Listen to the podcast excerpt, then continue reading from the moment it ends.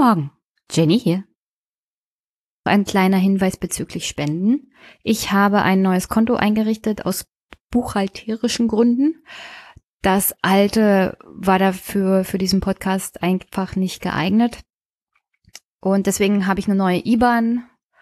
Und wer seinen Dauerauftrag umschreiben möchte, die neue IBAN findet ihr auf der Podcast-Seite beziehungsweise Blog-Seite. Und ja, macht das einfach, das würde ich toll finden. Auch wenn der Dauerauftrag bleiben würde, darüber würde ich mich auch sehr freuen. Und sorry für den Verwaltungsaufwand auf eurer Seite, aber danach gibt's keine neuen Konten. Ganz doll versprochen. An dieser Stelle noch eine kleine Widmung an Caro. Diese Folge ist sozusagen nur für dich, weil du mir ein wirklich sehr schweres Buch von meiner Amazon-Liste mitgebracht hast sogar. 3000 Seiten, warum ich Nazi wurde, aus der Frühzeit der Jahre der NSDAP aufgearbeitet, warum Leute dieser Partei beigetreten sind. Und dazu mache ich bestimmt mal eine extra Folge. Ich werde anfangen, das Buch zu lesen. Ich bin wirklich dankbar, Caro. Sie hat's mir am Tag des Aufwachen-Hörertreffens in Berlin übergeben. Und ich habe ihr versprochen, dafür gehört die nächste Folge nur ihr. Und deswegen widme ich diese Folge Caro.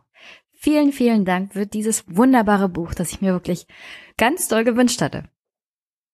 Und vermutlich ist es euch auch schon aufgefallen, diese zwei Wochen Rhythmus-Sache läuft noch nicht so richtig. Liegt aber auch daran, dass so viel interessante Sachen passieren und ich momentan es fällt einfach leichter, momentan den Podcast zu machen. Heute zum Beispiel hört ihr hier gleich im Anschluss ein Gespräch mit Max Deisenhofer. Die Vorbereitungszeit war jetzt nicht so intensiv. Vielleicht liegt es daran, dass ich mittlerweile ein bisschen mehr im Training bin, mich ein bisschen mehr konzentriere, was jetzt die wichtigen Sachen angeht. Und trotzdem kommt ein sehr angenehmes Gespräch bei raus. Über eine Stunde. Es hätte wieder länger gehen können, aber es ist, das werdet ihr gleich hören, gerade Neujahrsempfangszeit und Max musste da heute noch terminbedingt hin. Aber ja, es fällt halt gerade leichter zu podcasten. Vielleicht kommt auch mal wieder eine andere Phase. Und ich wollte aber dieses Gespräch euch nicht vorenthalten. Das war, nehme ich mal was anderes. Ein neuer grüner Abgeordneter aus Bayern. Und ja, Dazu jedenfalls gleich. Was die nächsten Folgen angeht, also momentan bin ich halt in diesem Wochenrhythmus und das klappt nicht so richtig mit den zwei Wochen. Ich hoffe, das ist nicht allzu schlimm. Ähm, die nächste Folge nehme ich mir mal ein bisschen Zeit, die Kommentare auch wieder durchzugehen. Und ich würde auch gerne noch was zu dem Brexit machen, aber das nehme ich mir jetzt für die nächste Folge vor. Inhaltlich ist ja wieder so viel angelaufen. Die Grundsteuerreform muss, also da muss ich, da muss ich demnächst was machen. Obwohl ich nicht das Gefühl habe, als ob Olaf Schäuble das so schnell spontan noch hinbekommt. Das ist, dass ich nicht paar Monate Zeit hätte. Trotzdem wäre es vielleicht gar nicht schlecht, wenn ich dazu mal ein paar Worte verliere weil die Diskussion momentan gefällt mir überhaupt nicht, was manche Politiker da sagen und was sie daraus machen. Das ist, das ist einfach nur dumme Politik in meinen Augen, was, was da momentan bezüglich der Grundsteuerreform passiert. Mal abgesehen davon, dass es totale Inkompetenz von Seiten des Finanzbundesministeriums ist, nicht ein vernünftiges Gesetz auf die Beine zu stellen. Aber das ist natürlich eine ganz andere Problematik. Sonst habe ich mir fest vorgenommen, so ungefähr die Stunde Podcasten zu machen und hin und wieder nur die Zwei-Stunden-Marke zu reißen. Ich finde, und das hat sich so auch bei anderen Gesprächen gezeigt, wenn es ungefähr eine Stunde, eineinhalb Stunden geht, dann reicht das völlig aus, so ein Podcast. Es muss ja nicht drei, vier Stunden gehen. Ich bin ja nicht aufwachen und das setzt mich dann auch nicht so sehr unter Druck. Eine Stunde werde ich mal anvisieren, eineinhalb. Und wenn ich mit Thomas quatsche, dann definitiv zwei. Und wo ich schon dabei bin, dass ich nächste Woche sozusagen ein bisschen was von allem mache, mal ein bisschen aufräume, noch was zum Brexit mache. Der Podcast wird am Dienstag tatsächlich schon ein Jahr alt. Also Dienstag vor einem Jahr kam die erste Folge raus. Es ist unglaublich, wie schnell die Zeit vergangen ist. Und es ist unglaublich, wie leicht mir das mittlerweile fällt, zu podcasten. Und an dieser Stelle nochmal an alle Damen da draußen und auch an alle Herren. Ich werde das ein bisschen ausführlicher machen, aber so viel dazu. Ich hatte ja die allererste Folge dieses Jahr war zum Thema Podcasterinnen, also Frauen am Mikro. Jetzt bin ich keine Frau, die sagen würde, also ich muss unbedingt im Publikum oder auf der Tribüne eine Frau dabei haben, weil sie eine Frau ist. Ich hätte schon gerne jemanden da sitzen, der auch weiß, wovon er redet, der mir inhaltlich was Neues geben kann. Also ich bin kein Fan davon, Diversität um der Diversität willen. Aber auf der anderen Seite verstehe ich auch das Argument. Und meine Meinung ist dazu, ich habe so das Gefühl, Frauen trauen sich halt nicht so sehr. Also die machen dann halt einfach nicht. Das war auch früher mein Hauptproblem. Also ich, ich weiß, das kommt nicht so rüber, aber eigentlich bin ich jemand, der ziemlich zurückhaltend ist und sich nicht so richtig traut, seine Meinung zu sagen oder irgendwie in eine Diskussion zu starten.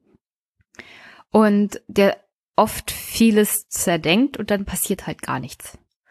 Nur wenn man zu viel plant, zu viel drüber nachdenkt und erstmal die kleinen Fragen beantwortet, dann passiert erstmal nichts. Und das ist, das ist so das große Problem auch beim Podcasten. Gut organisiert in so ein Projekt zu starten, ist natürlich immer, immer von Vorteil. Aber vielleicht ist das auch nur Sache für mich. Ich würde aber auf alle Fälle immer empfehlen, erstmal, erstmal probieren. Und der Rest findet sich dann schon irgendwie von alleine. Also ich habe ja dann ein tolles Logo bekommen und ein wunderbares Intro von meinen Hörern. Und ja, ich denke mal, die Anfangsphase wäre es einfacher gewesen, wenn ich schon ungefähr strukturell ein bisschen organisierter gewesen wäre. Das hätte mich auch nicht so gestresst. Aber im Großen und Ganzen muss ich sagen, so für den Start war es nicht schlecht, einfach mal loszulegen und nicht zu viel drüber nachzudenken und nicht so viel schon vorab organisiert zu haben. Weil das ist das Positive daran, dann macht man auch erstmal und denkt nicht großartig drüber nach, sondern dann ist das Produkt da und dann sieht man mal, was noch, was kann denn noch draus werden. Also man muss auch immer Potenzial haben, um das weiterzuentwickeln.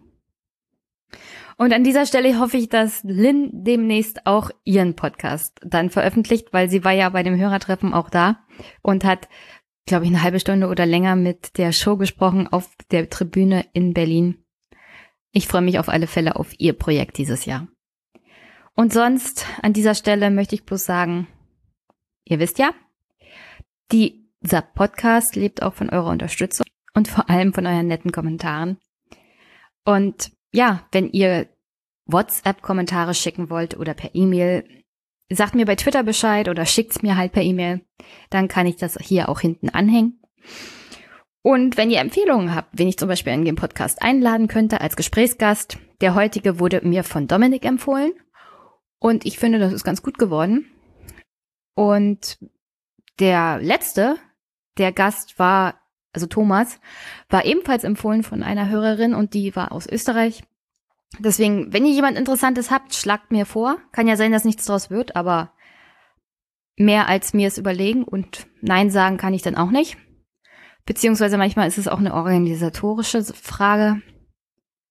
Aber ich freue mich immer über Input und vielleicht den einen oder anderen interessanten Gast, auf den ich alleine nicht kommen würde. Und sonst wünsche ich euch hiermit eine wunder, wunder, wunderschöne Woche. Schönes Wetter, hoffentlich nicht zu kalt und hoffentlich auch nicht allzu viel Schnee. Ich meine, ein bisschen ist ja schön, aber zu viel, naja, das ist dann für keinen sehr angenehm. Ja, und hier jetzt das Gespräch, das ich mit Max hatte, einem neuen bayerischen Landtagsabgeordneten der Grünen und hab damit viel Spaß. Bis bald.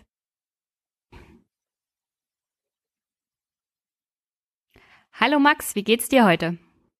Hallo, ich äh, ja, bin heute ausgeschlafen, es ist Sonntag und ähm, ja, draußen schneit's noch ein bisschen in Bayern und ähm, ja, ich freue mich jetzt auf das Gespräch und darf nachher dann noch zu auch einem ganz spannenden politischen Termin und genau, dann startet eh schon die nächste Sitzungswoche und da muss ich mich auch noch ein bisschen vorbereiten. Äh, dann ordnen wir das mal ein bisschen rum, weil ich sitze hier im schönen sonnigen Brandenburg. Es mag zwar kalt sein, aber ich guck raus aus dem Fenster, es ist strahlend blauer Himmel. Was heißt denn in Bayern ein bisschen Schnee? Weil ich habe hier in Brandenburg dieses ganze Jahr noch kein bisschen Schnee gesehen. Nicht mal, nicht mal ein Hauch von Schnee. Also bisschen Schnee heißt so drei, vier Zentimeter. Wir hatten ja jetzt am Jahresanfang auch große Probleme mit den unglaublichen Schneemengen, vor allem im Allgäu und im Oberland, wo dann die Schule ausfallen musste und wo ja viele ehrenamtlich Tag und Nacht im, im Einsatz waren, um das öffentliche Leben quasi aufrechtzuerhalten. Und im Vergleich dazu ist es jetzt äh, im Moment harmlos, zumindest in der Ecke von Bayern, wo ich mich befinde. Gab's. Also mein Bruder hat hat ein bisschen auf Schnee gehofft hier in Brandenburg, weil er schneefrei haben wollte. Gab's gab's viele schneefreie Tage in Bayern?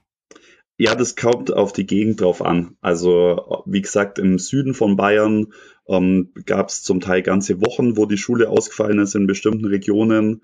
Im Norden von Bayern, jetzt in Franken, überhaupt nicht, weil die auch so gut wie gar keinen Schnee gehabt haben. Hm. Du hast ja angedeutet, du machst heute noch was Politisches. Was genau machst du? Ist das dein Beruf? Bist du Berufspolitiker?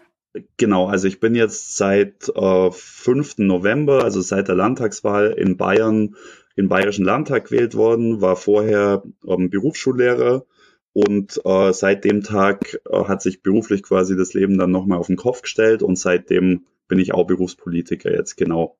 Und im Moment ist so die Zeit der, der Neujahrsempfänge und ähm, ja, da kriegt man Einladungen zu ganz, ganz vielen, die man leider alle gar nicht wahrnehmen kann, aber so oft es halt geht, äh, ja, gehe dann auch entweder zu grünen Neujahrsempfängen, zu offiziellen kommunalen Neujahrsempfängen oder so wie heute auch mal zu Neujahrsempfängen von der politischen Konkurrenz. Ähm, ja, weil ich es auch wichtig finde, dass man da einfach den, den Kontakt pflegt. Also bist du bei den Grünen als Partei? Genau, genau. Ich bin Abgeordneter von den Grünen, bin selber ähm, jetzt seit äh, ja, knapp 14 Jahren Mitglied bei den Grünen und ähm, genau, bin jetzt für die Grünen in Bayerisch-Schwaben, also quasi im Südwesten von, von Bayern, in Landtag gewählt worden im letzten Herbst. Also bist du 2005 zu den Grünen als Parteimitglied gekommen und 2018 genau. dann in den Bayerischen Landtag. Findest du, das ging schnell? Ähm, Nee, also es gibt sicher Leute, die, jetzt auch in Landtag gewählt worden sind bei uns Grünen, die noch nicht so lange dabei sind. Auf der anderen Seite gibt es auch welche, die schon viel länger dabei sind als ich. Also ich glaube, ich bin da ziemlich in der Mitte. Und ähm, als ich 2005 bei den Grünen beigetreten bin, da war das auch nie jetzt mein Ziel, irgendwie politische Karriere zu machen, sondern das war einfach die Partei, die ja, die meinen Idealen und meinen Vorstellungen am ehesten entsprochen hat und immer noch entspricht. Und ähm, die wollte ich damals durch meine Mitgliedschaft unterstützen, ohne dass ich eigentlich von Anfang an jetzt geplant hätte, dass ich selber wahnsinnig politisch aktiv werde oder dass ich selber mal ja das zu meinem Beruf machen könnte. Also das hat sich dann tatsächlich erst durch die ganze ehrenamtliche Arbeit im Laufe der Jahre so ergeben. Also musstest du so eine Art Ochsentour machen? Dich hocharbeiten sozusagen? Und, oder also, also war das nie wirklich Ziel, irgendwann mal in den Landtag zu kommen? Weil kreispolitische, also, also kommunalpolitische Arbeit an sich, das ist ja alles ehrenamtlich, ist ja schon anstrengend genug. Genau, also eigentlich war ich die, die ersten Jahre, bin ich halt auf die Veranstaltungen gegangen, auf die ich Lust hatte und war dann mal bei der Grünen Jugend ein bisschen aktiv und war dann aber auch im Studium eine Zeit lang wieder im Ausland. Da ging dann gar nichts. Und ähm, 2011 äh, habe ich dann eben bei uns im, im Landkreis einen von den zwei ehrenamtlichen Kreisvorsitzenden Posten besetzt und habe dann 2013 schon mal für den Landtag kandidiert und ähm, habe damals ein ganz gutes Ergebnis geholt, aber wurde eben nicht in den Landtag gewählt. Und danach jetzt äh, war es dann schon so, dass ich ähm, dann eben noch mehr ehrenamtliche Verantwortung übernommen habe, habe quasi ja den Bezirksvorsitz von den Grünen ähm, in Schwaben übernommen, also in einem von den sieben Regierungsbezirken in Bayern, immer noch ehrenamtlich und ähm, bin dann auch in, in Kreistag gewählt worden im Landkreis Günzburg. Und ähm, jetzt gerade dieser Bezirksvorsitz der Grünen in Schwaben ist schon ein ja sehr zeitintensives, forderndes Amt, das äh, ja, wenn man das richtig ausfüllt, eigentlich schon fast wie Berufspolitik ist. Und ähm, dafür, dass es eben trotzdem Ehrenamt ist, war das schon so, ähm, ja, dass ich schon dann irgendwann gewusst habe, ich werde 2018 nochmal kandidieren und da wird mir das sicher nicht schaden, wenn ich da, ja, wenn ich da auch viele Termine wahrnehme und mich engagiere für die Grünen jetzt äh, auf Bezirksebene. Also so eine Mischung eigentlich. Also am Anfang war das nie mein Plan und dann ja, irgendwann muss man sich schon engagieren, sonst, äh, sonst stellen einen die eigenen Leute auch nicht auf, was aber ja in Ordnung ist. Hm. Ähm, würdest du sagen, die Arbeit zwischen Kreistag und Landtag unterscheidet sich extrem, was man da als Politiker machen muss?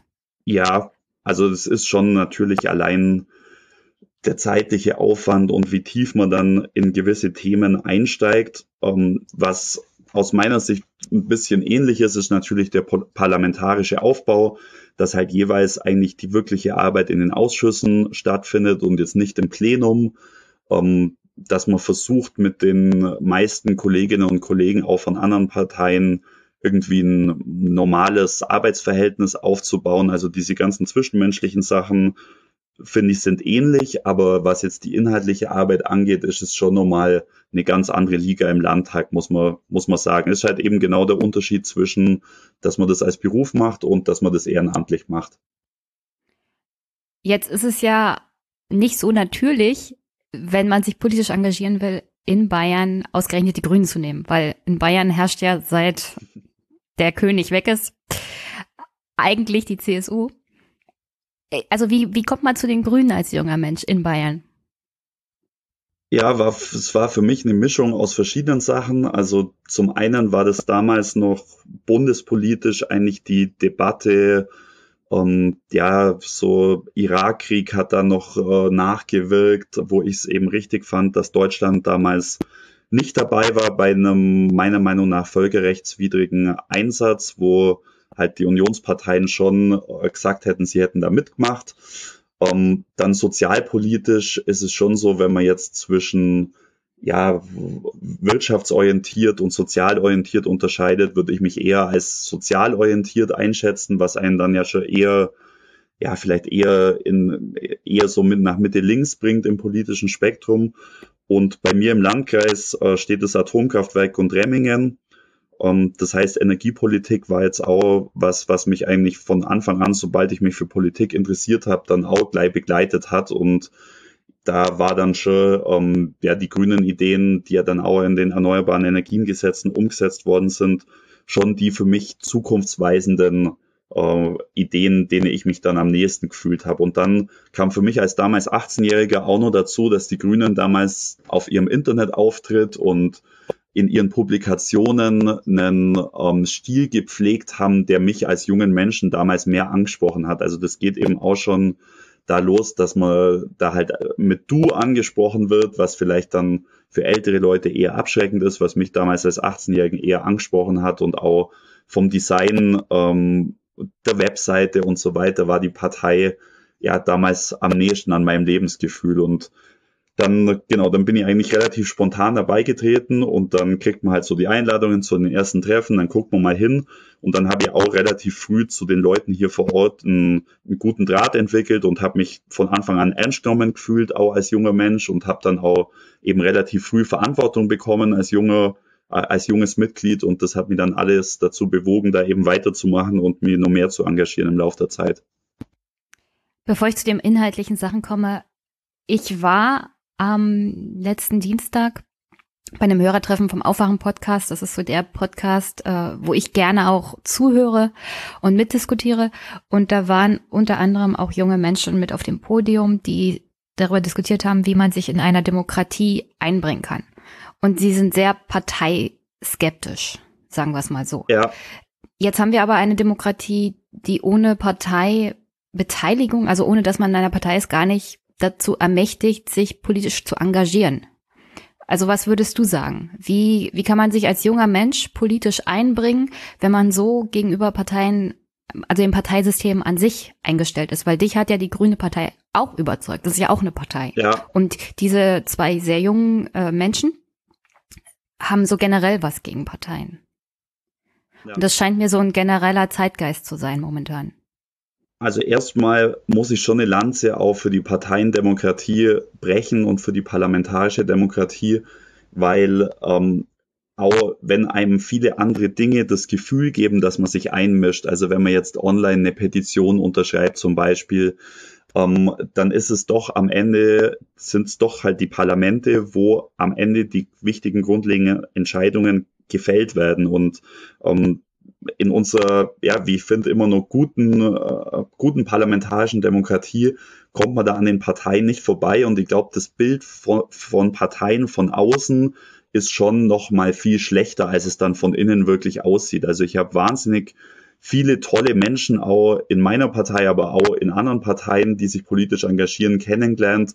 Ähm, da sind auch Freundschaften entstanden, die überhaupt nicht missen möchte. Also es ist nicht so, dass jetzt, äh, dass man sich immer überwinden muss, wenn man jetzt auf eine Parteiveranstaltung geht oder so. Im Gegenteil, jetzt gerade ähm, bei, bei uns haben wir gerade jetzt viele junge Leute, wo es wirklich Spaß macht, sich auch, sich auch in der Partei zu engagieren. Wenn man das, wenn man das nicht möchte, was ich auch irgendwo nachvollziehen kann, aber wie gesagt, äh, ich fühle mich wohl in der Partei, dann kann man natürlich alle möglichen Beteiligungsmodelle nutzen, von denen es meiner Meinung nach zu, noch zu wenig gibt, aber das geht schon los bei so Sachen, die es eben auch in Deutschland und in freien Ländern gibt, wie Demonstrationsrecht, ähm, dass man sich in die öffentliche Debatte einmischt, früher, früher vielleicht über Leserbriefe, heute indem man eben online äh, mitdiskutiert auf Nachrichtenseiten oder in sozialen Netzwerken und ja und versucht andere Leute davon seiner Meinung zu überzeugen. Und ich glaube, zu bestimmten politischen Themen braucht es einfach nur mehr äh, Mitwirkungsmöglichkeiten. Also das geht schon auf kommunaler Ebene los. Wenn ich jetzt halt ähm, durch meine Stadt laufe und mir fällt irgendwas auf, was mich stört, haben manche Städte das auch so eine App entwickelt, dass man das eben dann gleich melden kann und ähm, sich dann jemand drum kümmert und schaut, okay, da gibt's jetzt hier irgendwie einen Einwand gegen irgendwas oder eine Idee für irgendwas, ist es denn umsetzbar? Und ich glaube, da sind schon die neuen Medien ähm, auch eine Möglichkeit für mehr Mitbeteiligung dann zu sorgen. Aber ich glaube, am Ende wieder, wenn der Einzelne wirklich viel mitbestimmen will, will dann ähm, kommt man um, um die Parteien in Deutschland fast nicht drumherum. Du bist ja Bezirksvorsitzender. Was machst oder war das jetzt falsch? Äh, ja, nicht mehr. Ich, ich war es von 2014 bis 2018 und ähm, wir haben ja auch äh, das schöne, äh, ja, das schöne Prinzip von Trennung von Amt und Mandat bei uns Grünen. Und ähm, ich habe hab jetzt auch einen tollen Nachfolger gefunden für Bezirksvorsitz. Deswegen ähm, bin ich jetzt quasi nur noch auf Kreisebene in der Partei aktiv und äh, als Landtagsabgeordneter. Ah, das kommt manchmal davon, wenn man nicht, nicht genau auf das Datum guckt bei der Recherche. Aber das, dafür ist es ja ein Gespräch, damit ich auch verbessert werden kann. Aber trotzdem, du warst bis letztes Jahr Bezirksvorsitzender. Was hast du denn gemacht, um junge Menschen jetzt von der, der Grünen Partei zu überzeugen oder generell sie davon zu überzeugen, dass sie sich politisch engagieren? Ich meine, fernab davon, dass du ja auch als Lehrer äh, beruflich aktiv warst. Genau. Also erstmal glaube ich, dass es schon viel bringt, wenn die Leute sehen, dass jungen Leuten irgendwo das Vertrauen geschenkt wird. Also allein, dass wir junge Gesichter nach vorne stellen, das haben wir jetzt bei der Landtagswahl auch in unseren Spitzenpositionen gemacht mit der Katha Schulze und Ludwig Hartmann. Ähm, haben junge Leute, glaube ich, schon mal das Gefühl, okay, das sind welche, die verstehen eher ihre Probleme und die nehmen sie eher ernst. Das zweite ist, ähm, sich eben da aufzuhalten, wo sich auch junge Leute aufhalten. Das ist halt heute nun mal das Internet. Deswegen ja, bin ich selber auch in den sozialen Netzwerken aktiv, ohne das jetzt irgendwie als meinen einzigen oder Hauptlebensraum irgendwie wahrzunehmen, aber schon um jungen Leuten, die, die sich da eben auch informieren wollen, ein Angebot zu machen, sie da auf dem Laufenden zu halten über mich und über unsere Ideen, die wir als Grüne haben. Und dann denke ich schon bei den politischen Inhalten, halt wegzugehen von einer Politik, die jetzt eher so in Quartalszahlen und in reinen Legislaturen denkt, sondern hin zu einer Politik, die halt eher in Generationen denkt und eher auch das langfristige Wohl der Leute bei uns und äh, europaweit und manchmal vielleicht sogar auch weltweit im, im Blick hat. Und das heißt dann halt auch manchmal schmerzhafte Dinge zu fordern, wo man sich vielleicht von irgendwas verabschieden muss oder irgendwas ändern muss aber das sich halt dann erst langfristig irgendwann auszahlt, ja, vielleicht sogar erst, wenn halt dann die nächste Generation am Start ist. Und ähm, ja, dass das die jungen Leute eigentlich auch wollen, zeigt sich für mich auch durch sowas wie letzten Freitag haben bei uns auch ganz viele Schülerinnen und Schüler ähm, gestreikt und sind äh, demonstrieren gegangen und haben dafür demonstriert, dass man den Klimawandel jetzt halt endlich mal nachhaltig bekämpft und da ein bisschen radikalere Maßnahmen äh, macht, weil sie halt Angst haben, dass man ihnen sonst ihre Zukunft klaut. Und ich denke, dieses nachhaltige Thema und das, äh, ja, das Klimawandelthema, das sind per se auch Themen, die junge Leute vielleicht auch ein Stück weit mehr betreffen, wie jetzt halt äh, die älteren Generationen, die dann die Auswirkungen irgendwann auch nicht so spüren müssen wie die Jungen. Also du hast kein Problem damit als Lehrer, dass Schüler streiken dürfen? Ja, ich finde es, also das ist tatsächlich ein kniffliger Fall, weil die Schulpflicht ist schon ein sehr hohes Gut mhm. und ähm, das darf nicht zur Regel, zum Regelfall werden. Ähm, ich würde es auch nicht erlauben. Ich würde nur die Bestrafung ähm, in sehr, sehr engen Grenzen halten. Also manche Schulleiter haben gesagt, ähm, in der Zeit, wo die Schülerinnen und Schüler nachsitzen müssen, da dürfen sie jetzt an einem Klimaprojekt arbeiten. Das finde ich zum Beispiel einen guten Kompromiss. Also dass es da irgendeine Art von, von Bestrafung geben muss, wenn man jetzt einfach unentschuldigt nicht in Schule kommt. Das finde ich okay. Auf der anderen Seite, wenn man jetzt hier mit Verweisen und so weiter um sich haut, weil sich die Leute politisch engagieren, das fände ich jetzt auch die, die komplett falsche Maßnahme.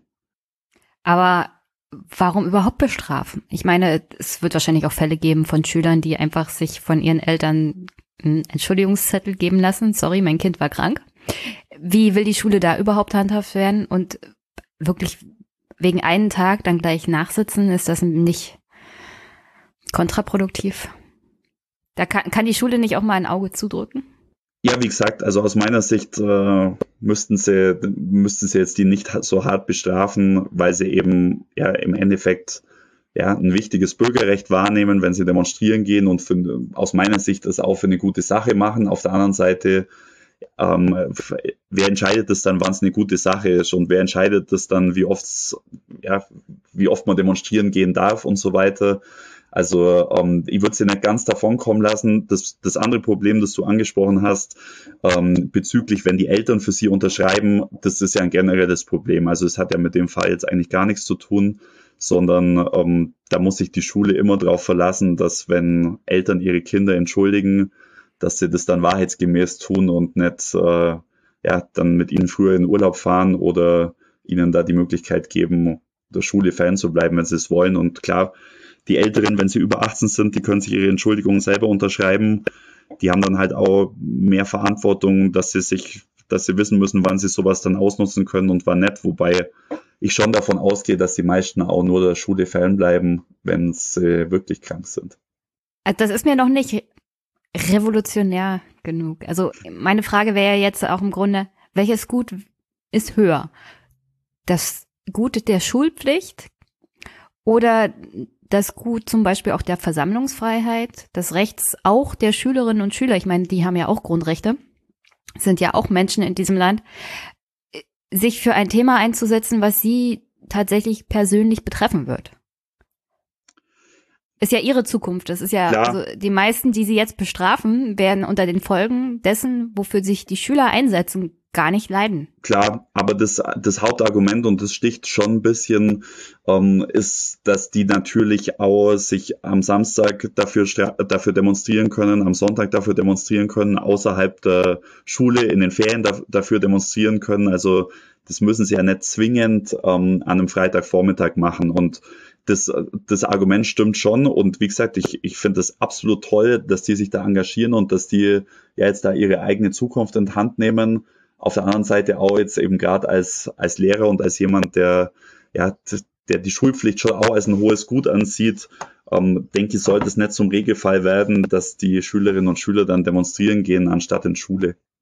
Aber nochmal kurz zu diesem Thema und danach machen wir mit den anderen Sachen weiter. Ja. Ist es nicht so, dass wir in der Le Medienlandschaft, in der wir jetzt leben, eher unwahrscheinlich ist, dass darüber berichtet wird, dass Schüler am Samstag und Sonntag streiten? Sondern die Schüler suchen sich ja extra einen Tag in der Woche aus, wo es auffällt und wo die Medien darüber berichten, weil es ein Tag ist, an dem sie tatsächlich dem Schuldienst fernbleiben, beziehungsweise der Beschulung durch das Schulsystem.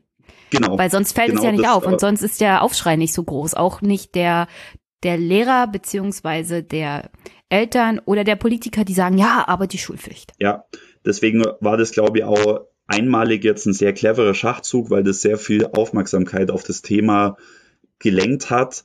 Aber das wird sich ja auch abnutzen, wenn jetzt jeden Freitag äh, streiken würden und man hätte immer den gleichen Konflikt mit Schulpflicht, dann wird ja die Medienaufmerksamkeit auch wieder abflauen. Deswegen würde jetzt auch dieses einmalige der Schule fernbleiben eben mit Fingerspitzengefühl der Schulleiterinnen und Schulleiter sehr, sehr wenig hart bestrafen.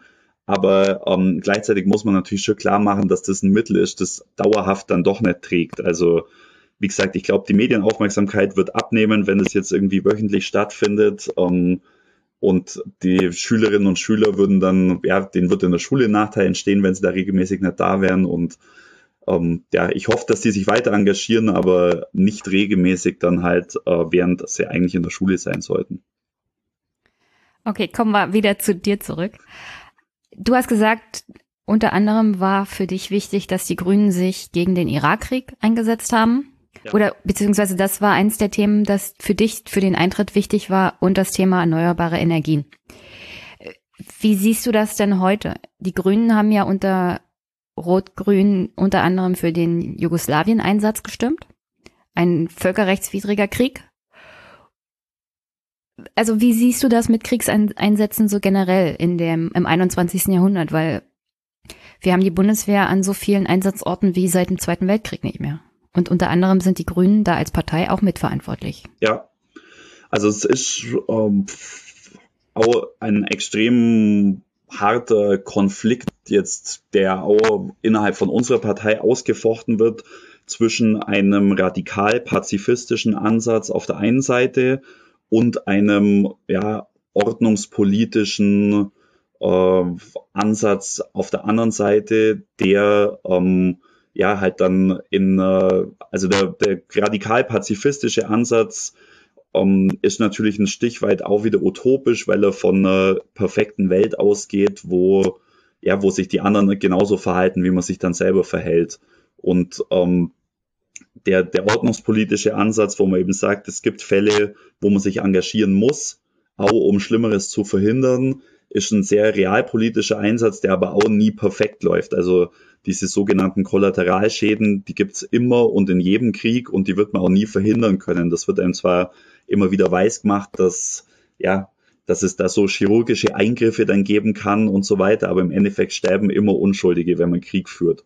Das heißt, es ist schon mal von Grund auf nur eine Wahl von zwischen zwei Dingen, die entweder nicht funktionieren oder weitere schlechte Dinge dann wieder mit sich bringen. Und ich glaube schon, dass man da die internationalen Organisationen, die man hat, jetzt hier ganz speziell die UNO und den UNO-Sicherheitsrat, als eine Instanz irgendwo anerkennen muss, die dann eben auch entscheidet, wann sowas nötig ist und wann das eben nicht nötig ist. Und ähm, beim Irakkrieg war es eben so, dass es damals ja auch kein UNO-Mandat gab. Und ähm, ja, im Gegensatz zu jetzt zum Beispiel im Afghanistan-Krieg. Das, das heißt jetzt nicht, dass das alles gut war, was da gelaufen ist, aber ich glaube, dass das schon eine Richtschnur in der Weltgemeinschaft ist, an der man sich dann auch als, als Mitglied dieser Weltgemeinschaft orientieren muss. Und dann ist natürlich auch grundsätzlich mit NATO und so weiter, wenn man halt Teil von einem Verteidigungsbündnis ist, das heißt, es wird einem Schutz gewährt für den Fall, dass man selber angegriffen wird, dann funktioniert es auch nicht, dass man sich selber bei allen anderen Dingen immer komplett rausnimmt. Das ähm, also das sind, das sind ganz, ganz krasse äh, ethische, moralische Fragen, die da jedes Mal eine Rolle spielen. Und ich glaube, so, so ganz generell kann man es kann man's nicht beantworten, weil es eigentlich nie die perfekte Lösung gibt. Also es wird immer Konflikte geben in der Welt und entweder man lässt sie geschehen und ähm, ja, kriegt dann den Vorwurf, dass man sich quasi, dass man es geschehen lässt und dass man sich nicht einmischt. Oder man mischt sich eben doch ein und ähm, beteiligt sich dann an ja an Kriegstoten und an Kriegen und so weiter und äh, kann kann so ja auch wieder nicht recht machen. Also wie gesagt, das ist ein unlösbares Problem, wo man von Fall zu Fall ganz genau angucken muss und wo ich schon vorsichtig wäre, ähm, jetzt im Vergleich auch zu anderen ob man sich in andere Länder und in andere Konflikte einmischen soll, muss oder ob das eigentlich langfristig oft dann doch nichts bewirkt. Hm. Ja, also mir ist ja da hauptsächlich eine ehrliche Antwort wichtig und und es ist ja auch schwer zu beantworten. Nur dass die Grünen halt als urpazifistisch mal gestartet sind und dann, als sie erstes Mal Regierungspartei waren, tatsächlich einen Kriegseinsatz mit abgesegnet haben also diese Frage wird wahrscheinlich vielen Grünen öfters auch noch in der Geschichte begegnen. Ja. Aber dass das nicht so einfach und nicht schwarz-weiß manchmal zu beantworten ist, ist natürlich auch korrekt. Nee, also das, das geht nicht. Und ähm, das hat ja damals auch ähm, innerhalb von der Partei zu vielen Parteiaustritten geführt. Und es ist natürlich auch so, dass wir jetzt schon eine Partei sind, die sich ja auch verändert. Also es wäre ja schlimm, wenn wir immer nur ähm, jetzt exakt genau das gleiche fordern würden wie in den 80er Jahren. Ich weiß nicht mal, ob ich dann überhaupt dabei wäre oder ob ich halt einer schon weiterentwickelten grünen Partei 2005 beigetreten bin, die halt vielleicht schon ein Stück weit bürgerlicher war und ein Stück weit weiter in der Mitte vom politischen Spektrum und ähm, ja eher eigentlich jetzt für mich auch eine normale Partei im Parteienspektrum war, als jetzt so eine Art von Bewegung, wie sie jetzt am Anfang in den 80er Jahren nur war. Und das merkt man ja jetzt im Moment auch, ich meine, auch mit unserer neuen Parteispitze ähm, verändert sich die Partei ja auch wieder. Und Robert Habeck hat das einmal, glaube ich, auch ganz richtig gesagt. Das wäre das wäre schlimm, wenn Parteien so starre Körper wären, die sich nicht den Gegebenheiten und der Zeit auch ein, ein Stück weit anpassen kann. Auf der anderen Seite hast du auch völlig recht, es gibt natürlich einen Markenkern und auf den Markenkern ähm, den, auf den sollte man nichts kommen lassen, den sollte man sich auf jeden Fall bewahren. Da muss ich aber sagen, den sehe ich jetzt Stand heute eher eben in diesem nachhaltigen Ansatz, Umweltschutz, Klimaschutz, eher als in großen, ja, außenpolitischen Positionen oder Zielsetzungen bei den Grünen. Also ich glaube, dass das Ökologische und Nachhaltige, das ist, was eigentlich bei uns jetzt innerhalb der Partei das ist, worauf sich alle verständigen können, ausnahmslos und was dadurch für mich auch den Markenkern dann darstellt. Du hast ja gesagt, dass die Grünen eher so eine Art Partei der Mitte sind. Und ich habe mir mal ein Interview von dir durchgelesen, hast du gesagt, und ich zitiere, ich sehe mich eher in der Mitte. Das sagen Politiker ja öfters. Die SPD hat mal gesagt, die neue Mitte. Die CDU plakatiert seit gefühlen, gefühlten 100 Jahren, dass wir sind die Mitte. Oder nur noch die Mitte. Was bedeutet das für dich überhaupt? Was ist Politik für die Mitte? Wer gehört dazu? Was beinhaltet das? Was bedeutet Politiker zu sein und für die Mitte zu stehen?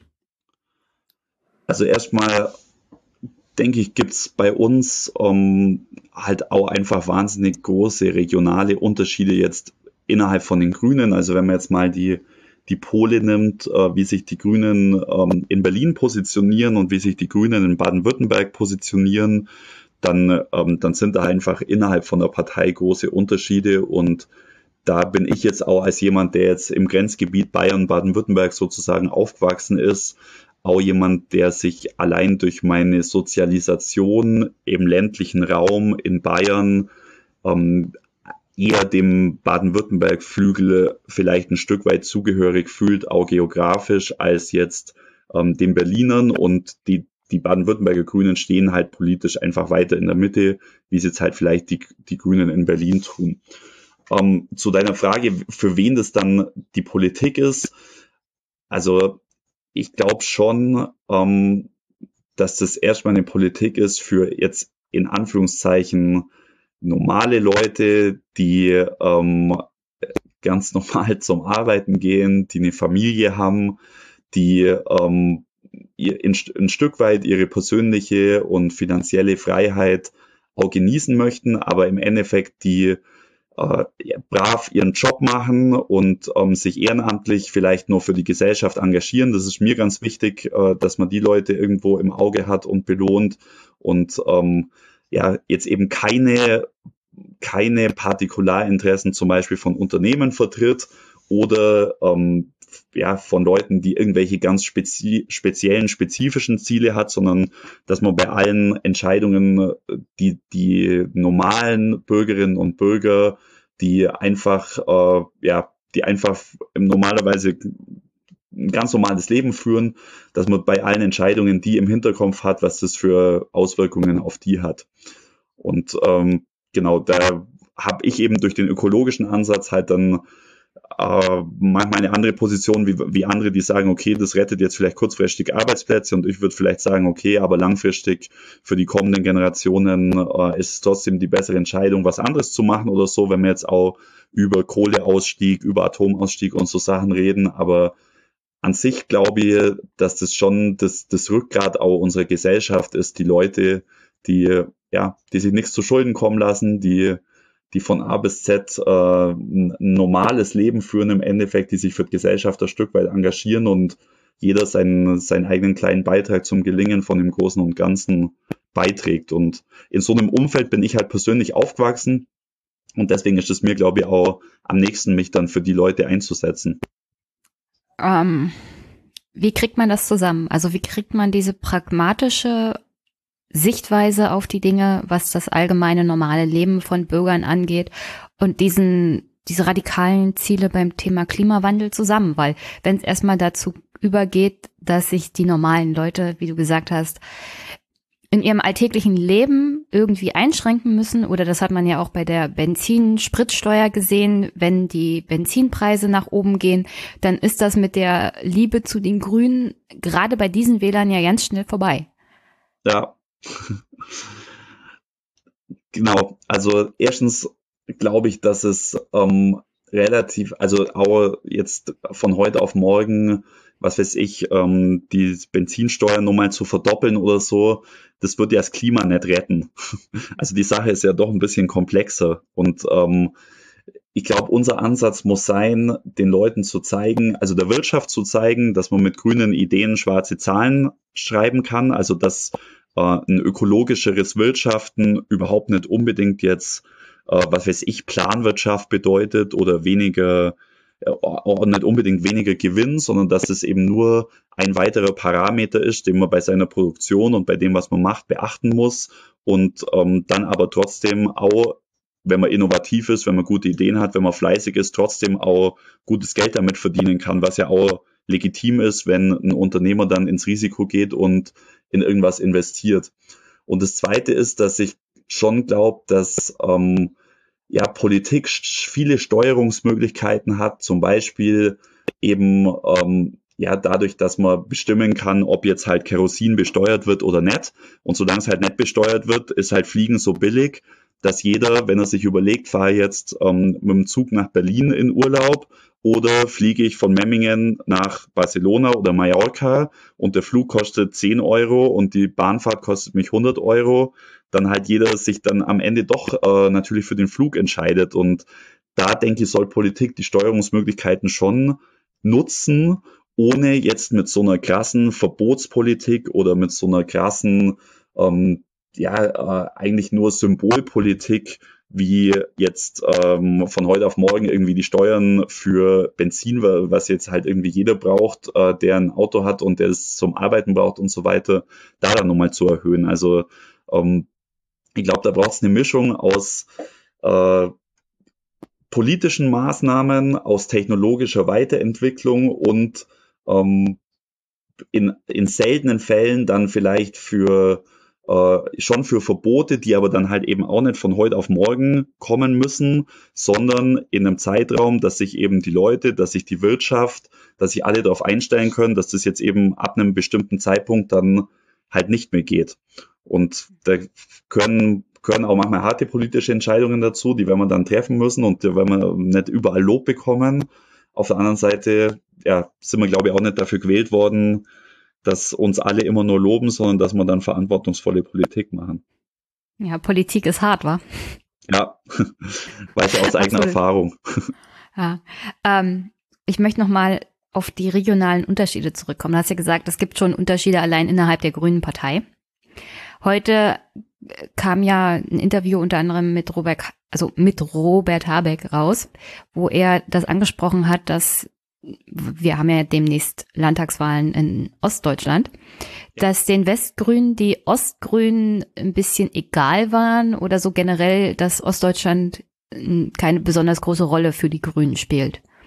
Würdest du so als Westgrüner, sage ich jetzt mal, weil ich bin eher Ossi, zwar nicht bei den Grünen, aber ich bin Ossi. Also mich würde deine Sichtweise mal interessieren. Also wie viel Ostgrüne kennst du?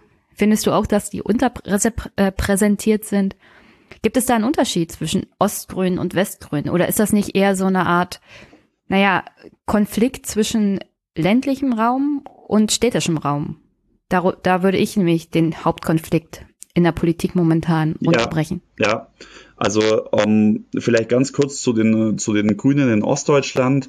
Ähm, ich glaube, dass die auf jeden Fall ein Stück weit unterrepräsentiert sind und es liegt ganz einfach an unseren Wahlergebnissen. Also wenn man sich anguckt, ähm, wie das Bundestagswahlsystem eben ist, wo es halt für jede Partei dann nach Bundesland aufgesplittet darum geht, wie viele Leute sie reinbekommen, kriegen wir natürlich ähm, in den Ländern, wo wir bessere Wahlergebnisse holen, auch mehr Leute, zum Beispiel im Bundestag. Und allein dadurch, dass wir jetzt in Westdeutschland oder in ähm, den westlichen Bundesländern bessere Wahlergebnisse holen als in den ostdeutschen, kommen dadurch schon mal mehr westdeutsche Grüne in die Bundestagsfraktion als ostdeutsche. Ich hätte da noch eine kleine Zwischenfrage. Ja. Weil äh, ich habe auch mir mal unseren Landtag angeguckt, beziehungsweise meinen Bundestag. Ich komme aus Brandenburg.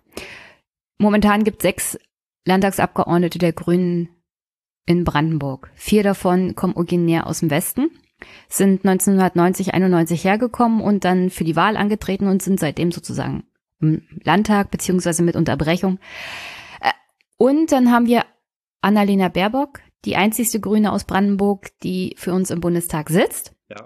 Aber auch die kam aus dem Westen und hat dann hier in Brandenburg so, ich übersetze das jetzt mal, so ist der Eindruck bei den vielen Wählern in Brandenburg.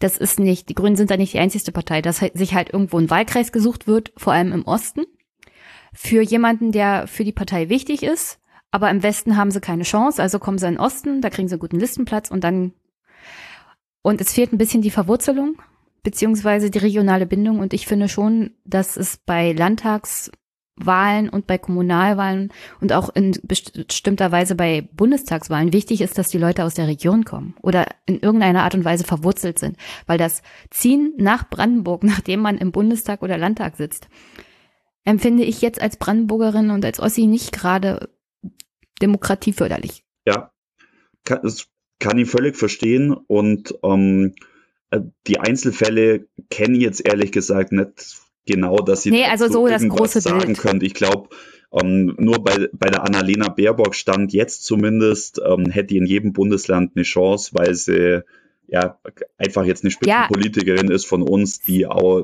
viel Unterstützung und viel Anerkennung kriegt. Ähm, ja, aber im Großen und Ganzen hat sie viel Karriere gemacht im westdeutschen Teil des Landes. Und dann war sie so weit, den nächsten Schritt zu gehen und hat das aber nicht in ihrer Heimat gemacht, sondern offensichtlich hätte sie da keine Chance gehabt, sondern irgendwo in der Nähe von Berlin. In Berlin sieht's auch schlecht aus. Also geht man nach Brandenburg, Berliner Umland also so, so kommt es halt rüber, sagen wir ja. mal so. Mir, mir persönlich ist das jetzt egal. Sie wohnt ja jetzt auch schon eine Weile in Potsdam. Aber so ist halt der Eindruck, weswegen die Grünen vor allem auch im Osten immer dieses, naja, diesen, diesen Ruf von einer westdeutschen Juppie-Partei auch nicht loswerden. Ja. Also ich kenne ehrlich gesagt auch jetzt die Strukturen von den Grünen ähm, zum Beispiel in Brandenburg nicht, nicht gut genug, als dass ich da jetzt ähm, qualitativ äh, viel beitragen kann. Ich glaube, dass es grundsätzlich schon ähm, äh, also absolut berechtigt ist, dass die Leute irgendwo auch ähm, eine gewisse Verwurzelung sehen wollen bei den Leuten, die für sie dann in die Parlamente einziehen und ähm, dass man sich auch, wenn man jetzt eine Region vertritt, natürlich ein Stück weit leichter tut, wenn man da halt aufgewachsen ist oder wenn man da schon lange lebt. Da, das stimmt auf jeden Fall. Und ähm, ich bin eben auch jetzt ein grünen Abgeordneter aus dem ländlichen Raum und wir haben auch in unserer Landtagsfraktion in München ähm, viele Leute, die jetzt eben aus München selber oder aus dem Münchner Umland oder aus Nürnberg oder aus dem Städtischen kommen und das sind einfach erstmal unterschiedliche Lebenswelten, in der man sich da aufhält und zum Zweiten auch völlig unterschiedliche politische Gegebenheiten und unser Problem auch als Grüne, das kann man schon so offen sagen, ist, dass wir strukturell im ländlichen Raum, und ich denke, da wird es in Brandenburg jetzt nicht besser ausschauen als hier, sondern vielleicht an manchen Stellen eher noch, ähm, noch schlechter, ähm, nur nicht genügend Leute haben, die eben diese regionale Verwurzelung mitbringen, die du jetzt gerade äh, zu Recht auch angesprochen hast, und aber gleichzeitig Lust haben, sich für die Grünen zu engagieren, weil ja, es halt da keine gewachsenen Strukturen gibt, wie sie jetzt zum Beispiel halt bei uns auch ähm, die CSU seit Ende des Zweiten Weltkriegs einfach hat und die haben halt ähm, dann über die Jahre ähm, in jedem Ort irgendwie eine Parteistruktur aufbaut und die, da haben wir erstmal den zeitlichen Rückstand dadurch, dass es uns erst seit äh, Anfang der 80er Jahre gibt. Und zum Zweiten ähm, wir sind ja nie irgendwie als Volkspartei oder so konzipiert worden, sondern ähm, die guten Wahlergebnisse jetzt der letzten Zeit und, und jetzt gerade auch letztes Jahr ähm, bringen uns jetzt in eine Rolle, wo wir eigentlich erst dazu kommen, die Strukturen ausbauen zu müssen. Und hm. ich hoffe, also ich sehe das, ich glaube, dass es ein ganz ähnliches Problem ist, dass äh, im ländlichen Raum jetzt, egal wo äh, in Deutschland, dann auch für uns als Grüne da im Moment, ähm, im Moment nur besteht aber unsere Aufgabe wird es halt sein, die Strukturen dann so auszubauen, dass, äh, ja, dass ich hier mehr kommunale Ansprechpartnerinnen und Ansprechpartner habe und dass dann auch vielleicht die Brandenburger Grünen irgendwann so viele ähm, verwurzelte, eigene, gute Leute haben, dass sie dann auch gar nicht so scharf drauf sind, irgendjemand aufzustellen, der nicht aus der Region kommt, sondern vielleicht aus einem anderen Teil von Deutschland. Und ähm, da hoffe ich, dass man das die nächsten Jahre, ich meine, das ist auch keine Arbeit, es geht nicht von heute auf morgen, aber dass wir das schon so hinbringen, dass man, dass man den Leuten dann auch ein Angebot mit verwurzelten Leuten von vor Ort machen können. Ohne jetzt eben per se zu sagen, dass die anderen alle schlecht sind, nur weil sie von woanders herkommen. Aber Na, ähm, also ich, wie gesagt, ich, ich, bin auch auf dem Land aufgewachsen und ähm, ich finde es auch besser, wenn, wenn jetzt in meinen Stimmkreisen Leute kandidieren, die die Region hier kennen. Hm. Ja, also es ist, ist halt ein schwieriges Thema. Ich wollte, wir haben ja, ach, die, die Zeit fliegt, wir haben nicht mehr so viel Zeit. Und ähm, ich will noch mal auf das, also deinen fachlichen Bereich kommen. Ja. Erstmal, du bist ja neu im Landtag. Kannst kurz zusammenfassen, welche ersten Eindrücke du in den letzten Monaten gesammelt hast?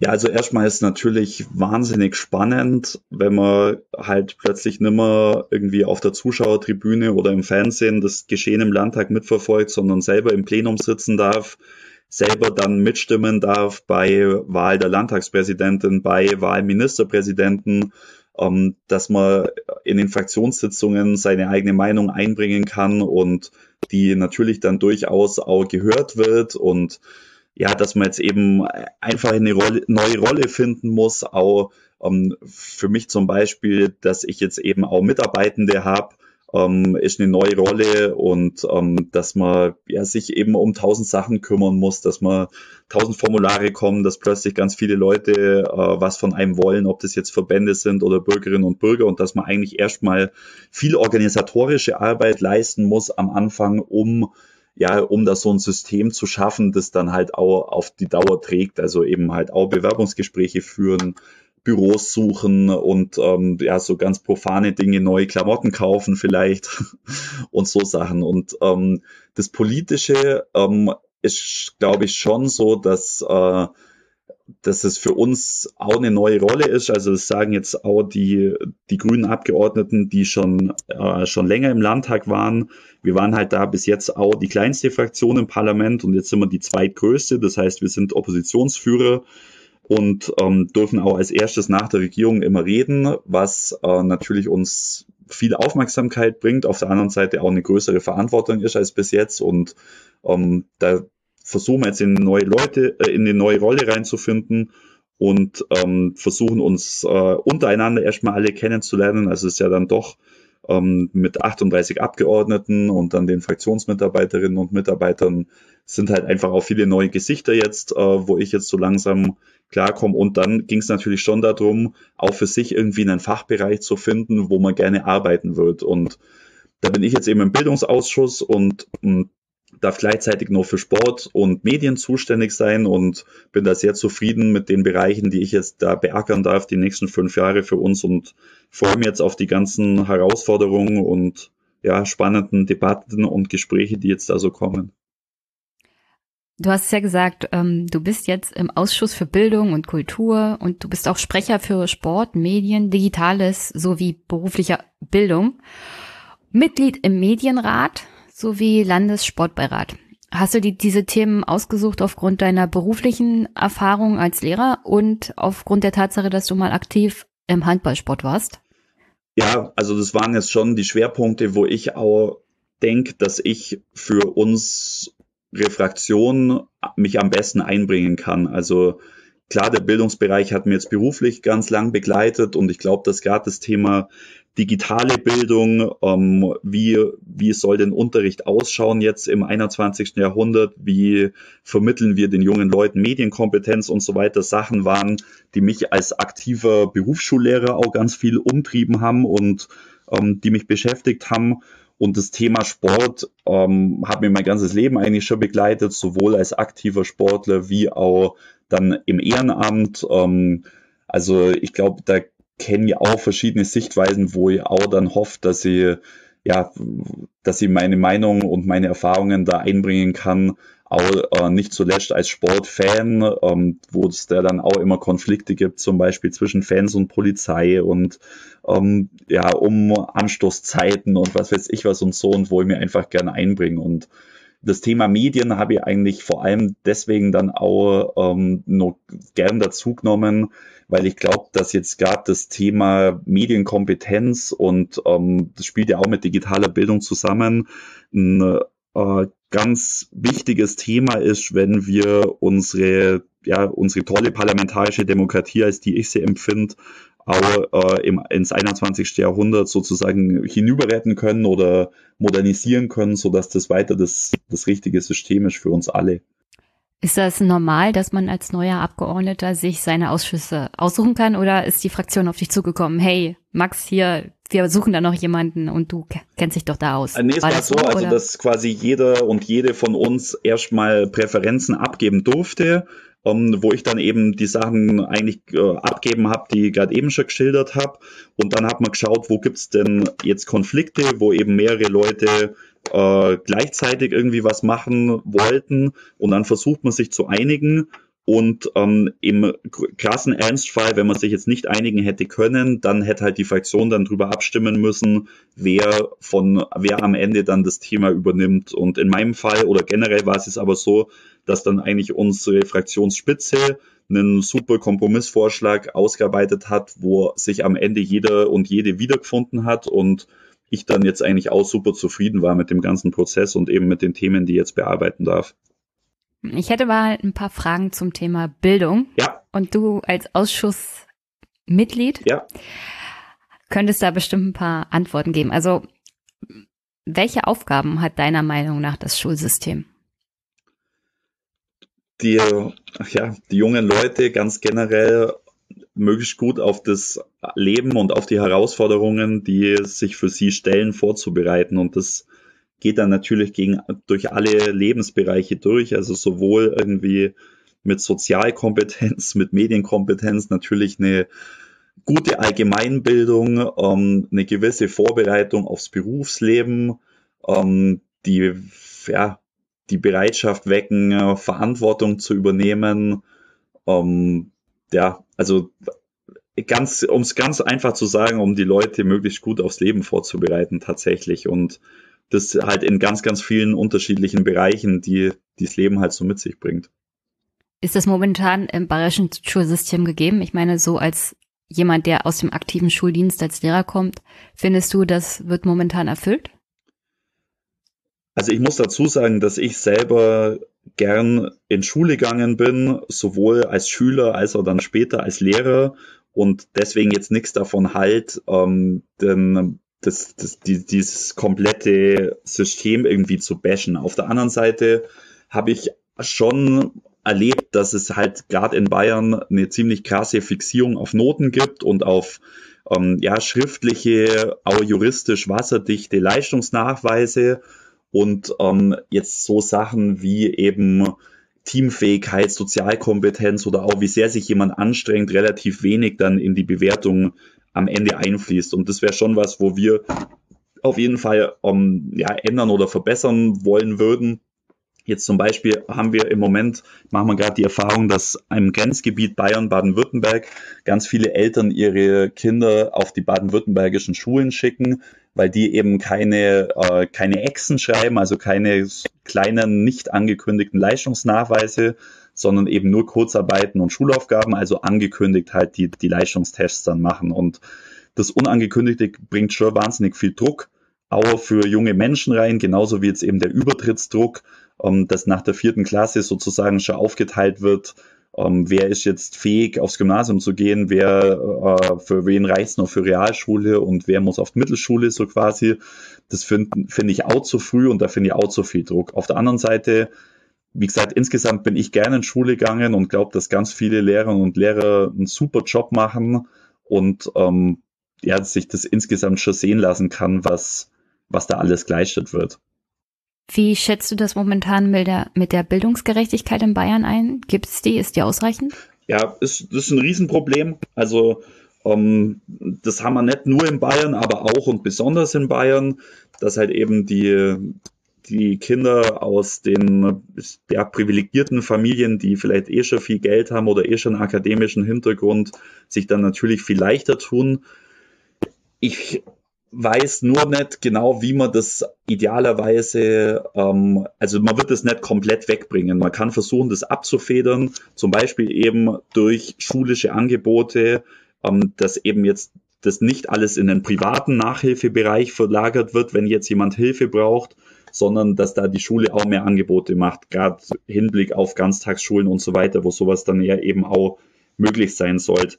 Ähm, und dass eben dann eben, ich habe es vorher schon gesagt, so Dinge, äh, ob sich jetzt jemand anstrengt oder nicht oder ob jemand fleißig ist oder nicht, das wird eigentlich in den seltensten Fällen irgendwie mitbewertet, sondern man bringt halt ein gewisses Vorwissen mit und ähm, das ist bei allen unterschiedlich und manchmal bringt man auch ein gewisses unterschiedliches Lerntempo mit und ähm, das ist sehr, sehr schwierig da zu differenzieren.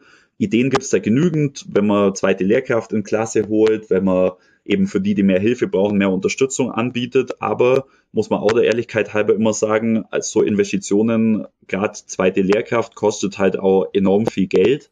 Und ähm, das muss sich ein Bundesland auch erstmal leisten können. Ich bin der Meinung, wir könnten da in Bayern auch noch mehr tun, weil Investitionen in Bildung ja die beste Zukunftsinvestition ist, die man machen kann.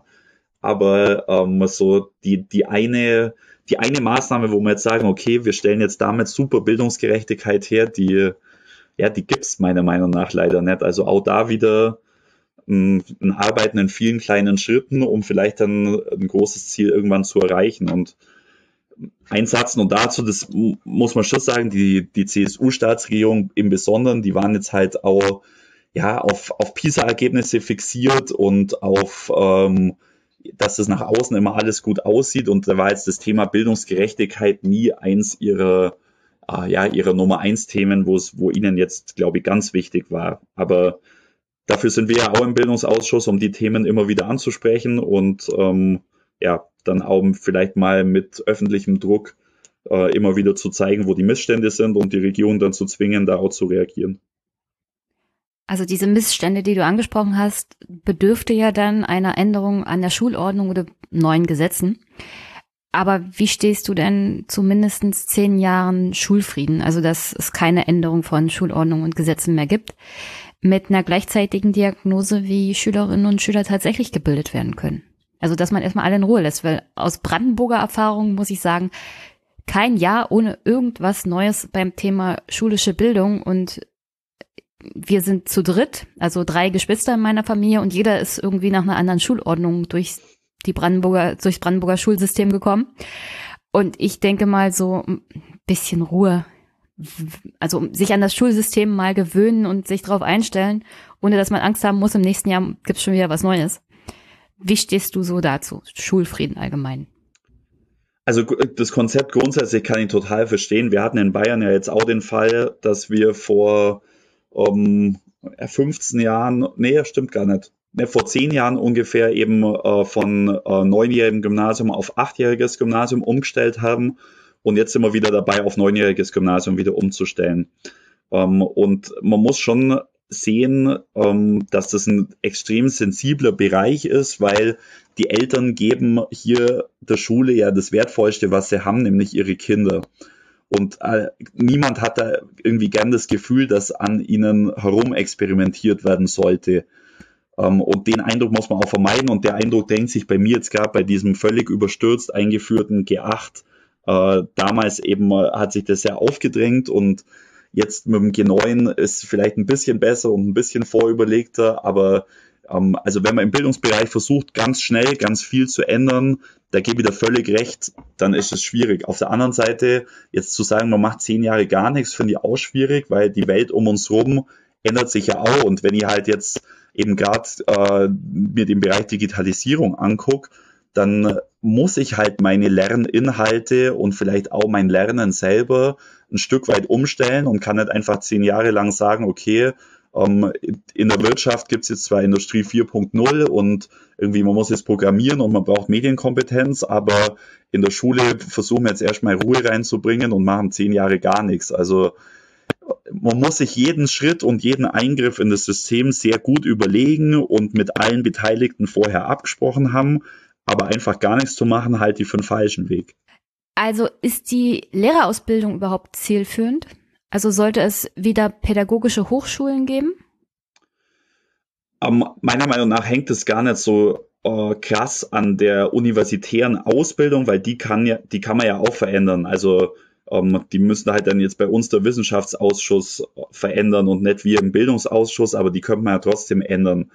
Ähm, das Problem ist nur, dass das halt alles so furchtbar lang dauert. Also ein ganz zähes System, wo ähm, dann eben bis die ganzen Prüfungsordnungen geändert sind, bis die ganze ja, bis die ganze Art der Ausbildung geändert ist, bis die Leute an den Unis dazu ausgebildet wurden, wieder die Lehrerinnen und Lehrer ausbilden zu können. Das, das sind halt dann die von dir angesprochenen zehn Jahre leider doch gleich rum. Und das finde ich ist das Hauptproblem, dass diese ganzen Reformen im Lehrerausbildungsbereich so lang dauern. Ob das jetzt an der Uni oder an einer pädagogischen Hochschule ist, ist, glaube ich, jetzt gar nicht so entscheidend. Also ich persönlich habe das auch als gewinnbringend äh, empfunden, dass sie da jetzt in meinem Fall mit Anglisten und mit Historikern gemeinsam studiert habe und die gleichen Inhalte gehabt habe. Wie wird so allgemein dafür gesorgt, dass es qualitativ hochwertiges Personal an bayerischen Schulen gibt? Also was stellen sich die Grünen davor, wie das umgesetzt werden kann? Sollten Lehrer weiterhin verbeamtet werden oder sollte man andere Anreize schaffen, um hochwertiges Personal an bayerische Schulen zu bekommen? Und was macht man dann mit Scheißlehrern? Ja, also das Hauptproblem meiner Meinung nach ist, dass man sich durch das Universitätsstudium relativ gut ähm, relativ gut durchkommen kann, ohne eigentlich sich ernsthaft damit auseinanderzusetzen, was der Beruf überhaupt mit sich bringt. Das heißt, ich kann da mal ein Praktikum machen, aber da muss ich, kann ich mir auch irgendwie durchmogeln und ähm, ich kann dann die Fächer und die, die Tests und so weiter und Staatsexamen am Ende problemlos bestehen. Dann habe ich schon fünf Jahre ähm, Studium investiert, dann komme ich ins Referendariat und dann merkt man vielleicht, ah, das ist vielleicht gar nicht das Richtige für mich oder ähm, eben die Seminarlehrer merken oder ist jemand, der ähm, der ist ja eigentlich fehl am Platz und dann ist es aber eigentlich schon zu spät, weil man relativ wenig Auswahl hat mit einem abgeschlossenen Lehramtsstudium, was man denn sonst machen kann auf dem Arbeitsmarkt. Und viele ziehen es halt dann doch durch und hoffen, dass es dann auf Dauer irgendwann irgendwie gut geht und irgendwie besser wird. Und ähm, tatsächlich geht es halt dann bei vielen nicht gut. Die sind dann keine guten Lehrer und sind dann auch selber nicht zufrieden, haben irgendwann Burnout und so weiter. Und unserer Meinung nach wäre es schon eminent wichtig, in die universitäre Lehramtsausbildung am besten schon in den ersten zwei bis drei Jahren mal ein verpflichtendes halbes Jahr an der Schule reinzubringen, wo man sich erstens darüber klar werden kann, Lehr Lehrer, Lehrerin, ist es überhaupt das Richtige für mich? Wo man ehrliches Feedback kriegt zu einem Zeitpunkt, wo man es nur ändern kann und wo man drittens sich dann auch nochmal ähm, vielleicht umentscheiden kann, was die Schulart betrifft, die man, an die man gern gehen wird. Also das lernt man halt, oder meiner Meinung nach lernt man das erst im tatsächlichen täglichen Umgang, ob man jetzt halt irgendwie mit jungen Schülerinnen und Schülern besser auskommt, mit älteren oder mit denen in der Mitte, um, ob man jetzt lieber pädagogisch wirkt oder lieber krass wissenschaftlich, dann kann man sich auch wieder entscheiden, an was für eine Schulart man geht. Also um, viel, viel mehr Praxis, viel, viel früher im Studium. Das wird, glaube ich, schon ziemlich viel helfen, ähm, dass wir weniger Leute hätten, die das eigentlich gar nicht machen wollen am Ende. Hm. Schule ist ja schwer und anstrengend und mittlerweile im Zeitalter von sozialen Medien ist das Thema Mobbing mittlerweile ja auch permanent präsent. Also selbst wenn du nicht in der Schule bist als Schüler, kannst du gemobbt werden von deinen Mitschülern. Wie schätzt du das jetzt ein? Also die Unterstützung von Schülerinnen und Schülern und Lehrkräften in Bezug auf psychische und pädagogische Probleme, weil darunter fallen ja solche Erlebnisse auch. Also ich glaube, dass man den Bereich Mobbing in der Schule ähm, zumindest fächerübergreifend ähm, schon so angegangen ist, dass allen äh, Beteiligten in der Schule bewusst ist, auch gerade den Lehrern und Lehrern, dass es da oftmals ein Problem gibt und ich glaube, dass da auch oft dann verantwortungsvoll eingeschritten wird, wenn einem im Klassenzimmer oder im Klassenverband irgendwie was auffällt. Was jetzt das Digitale angeht, glaube ich, hinkt man extrem hinterher, weil ähm, sich die Lehrerinnen und Lehrer erstens damit oftmals nicht auskennen, muss, muss man ehrlich sagen, weil die ähm, ja überhaupt nicht in den in dieser Lebenswelt eben aktiv sind, also was weiß ich, auf was für Portalen das dann oder in welchen sozialen Netzwerken das dann stattfindet, das Mobbing, das kriegt von den Lehrerinnen und Lehrern schon mal keiner mit. Das heißt, es muss dann wieder den ähm, Umweg über andere Schülerinnen, andere Schüler zu den Eltern, dann zum Lehrer und dann ähm, wird es viel, viel schwieriger. Also ich sehe da schon eine Riesengefahr, wo im Endeffekt nur durch eine frühzeitige, gute Medienkompetenzausbildung von den Schülerinnen und Schülern dann möglich ist, dass die wissen, wie kann ich mich denn dann auch wehren, an wen kann ich mich auch wenden, wenn jetzt online irgendwas passiert. Und ähm, ja, also zur Medienkompetenz gehört auch dazu, dass man ja, dass man vielleicht dann auch weiß, wann man, wann es für, für einen selber am besten ist, wenn man sich das alles mal nicht gibt oder wenn man das Handy mal ausschaltet zum Beispiel oder so. Also es verhindert jetzt Mobbing in dem Sinne nicht, wenn man, wenn man das Handy ausschaltet, nicht falsch verstehen. Aber das gehört für mich auch zu diesem ganzen Bereich Medienkompetenz heute dazu, wo es eine ganz große Lebensrealität von jungen Leuten gibt, wo sie ganz, ganz wenig von der Schule darauf vorbereitet werden. Und da gehört Mobbing, äh, Online-Mobbing definitiv dazu. Hm. Gut, also wir sind ein bisschen drüber. Aber du hattest ja gesagt, zehn Minuten sind noch in Ordnung. Ja, jetzt noch An fünf. dieser Stelle, an dieser Stelle bin ich mit dem Inhaltlichen so durch, aber ich weiß, du bist Handballspieler. Sag mir mal, du guckst ja, ich habe das mitbekommen bei Twitter, du guckst momentan auch viel. Handball, ich glaube, da gibt's so eine kleine WM oder so, habe ich mitbekommen. Ja, in Deutschland. Und Dänemark. Ja. Nicht die Dänen unterschlagen. Was meinst du, wie weit, wie weit gehen sie? Also ich glaube, dass sie auf jeden Fall äh, jetzt bis ins Halbfinale kommen. Da brauchen sie jetzt nur einen Sieg aus den nächsten beiden Spielen. Den werden sie holen, weil sie eine ja, absolut positive Mentalität haben und weil man auch gestern gesehen hat in Köln, dass das Publikum ähm, dann schon auch einen Unterschied macht und die Mannschaft dann nochmal tragen kann in schwierigen Phasen. Ich glaube aber ehrlich gesagt nicht, dass sie Weltmeister werden am Ende, weil oh. äh, ja, weil sie dann qualitativ vielleicht doch nicht die beste Mannschaft sind, die, mhm. äh, die da ist. Auf der anderen Seite, ja, weiß man nie, wie weit dann, wie weit dann die Euphorie einträgt. Also meine Prognose wäre jetzt Halbfinale. Okay, das ist auch so eine typisch ehrliche Antwort. Ich wollte mal, ich wollte was Positives zum Schluss. Das ist so, ein, so eine typische, hm, nicht zu weit nach oben greifen Antwort. Ja, ich weiß aber, die, ja, hat er jetzt mitgekriegt. Ja, okay. Ich glaube, ähm, ich versuche schon die Sachen dann halt immer einigermaßen reflektiert zu sagen, ohne äh, dass man jetzt da immer ausweichen will. Aber auch da wäre cool, wenn ich sagen könnte, sie werden Weltmeister, Punkt. Aber ich, ehrlich gesagt glaube ich es nicht. Ich, ich schneide das einfach so hin, dass du das sagst. Ah, alles klar, alles klar, bin gespannt. Nee, nee, nee, nee, sowas mache ich nicht. Dann hauen mich meine Hörer am Ende doch. Ich danke recht herzlich für das Gespräch. Ja, und gerne. Vielleicht, vielleicht in ein paar Wochen, Monaten, Jahren können wir das nochmal wiederholen und dann erzählst du mir mal, wie das so war in den ersten fünf Jahren im Bayerischen Landtag. Ja, können wir gerne machen. Darf ich dich auch noch was fragen? Natürlich. Ähm, wie, also ich habe bei dir jetzt auch natürlich mal ein bisschen recherchiert, was du so gemacht hast und du hast ja auch eine eigene politische Vita quasi sozusagen, hast du jetzt beendet und bist jetzt, bist jetzt komplett in den journalistischen Bereich gewechselt und wenn ja, warum? Also ist ja auch, das ist ja auch interessant, wenn jetzt jemand, der in so jungen Jahren quasi schon politisch aktiv war, dann doch wieder sagt, nee, mach jetzt doch was anderes. Uh, na, ich bin ja beruflich bei der Verwaltung tätig. Ja. Also das hier mit dem Podcast, diese journalistische Tätigkeit mache ich sozusagen nebenberuflich. Und äh, ich war sieben Jahre politisch tatsächlich aktiv sechs davon bei der CDU, eine davon bei der AfD. Und da ich so in die AfD reingestolpert bin und das Politische dann nochmal, das war Politik irgendwie auf Kokain, auf Koks, auf Speed, also wirklich ganz schlimm. Und dann brauche ich erstmal eine, ein ganzes Jahr Pause sozusagen von allem. Keine sozialen Medien, keine Politik, keine Zeitung, also wirklich gar nichts. Ja. Damit ich wieder irgendwie normal denken und agieren konnte und hatte auch total die Schnauze voll davon und deswegen habe ich erst nach einem Jahr Pause mich überhaupt wieder politisch irgendwie beschäftigt.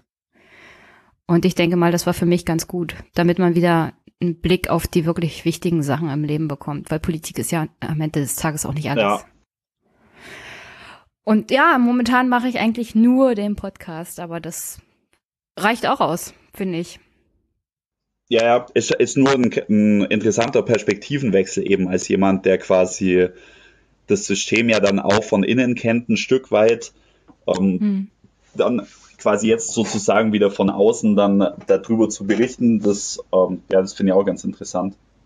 Ja, weil es ist halt schwierig zuzugucken und sich nicht aufzuregen, aber gleichzeitig zu wissen, ja, aber so leicht ist es manchmal gar nicht. Dass wenn man sich aufregt, dann weiß man dann, weil man ja vom inneren Bereich kommt, so leicht ist das manchmal gar nicht. Also ja, ja, es gibt halt viele die, Widerstände. Hier. Ja, die Bürger, die Bürger haben haben das Recht, sich aufzuregen, aber meistens ist es auch ein bisschen unfair. Ja. Und das zusammenzukriegen, fällt mir selbst mit dem Podcast hier noch ziemlich schwer. Weil ich denke immer, oh Leute, macht doch einfach, hört doch mal auf zu diskutieren und macht doch einfach. Ja. Und gleichzeitig weiß man aber, so einfach geht das halt nicht. Ja, sonst noch Fragen? Nee, passt. äh, dann an dieser Stelle, an dieser Stelle nochmal Danke an Dominik, der das hier in die Wege geleitet hat. Ja, auch von mir schöne Grüße nach äh, Köln und nach Brandenburg dann sozusagen und schönen Sonntag.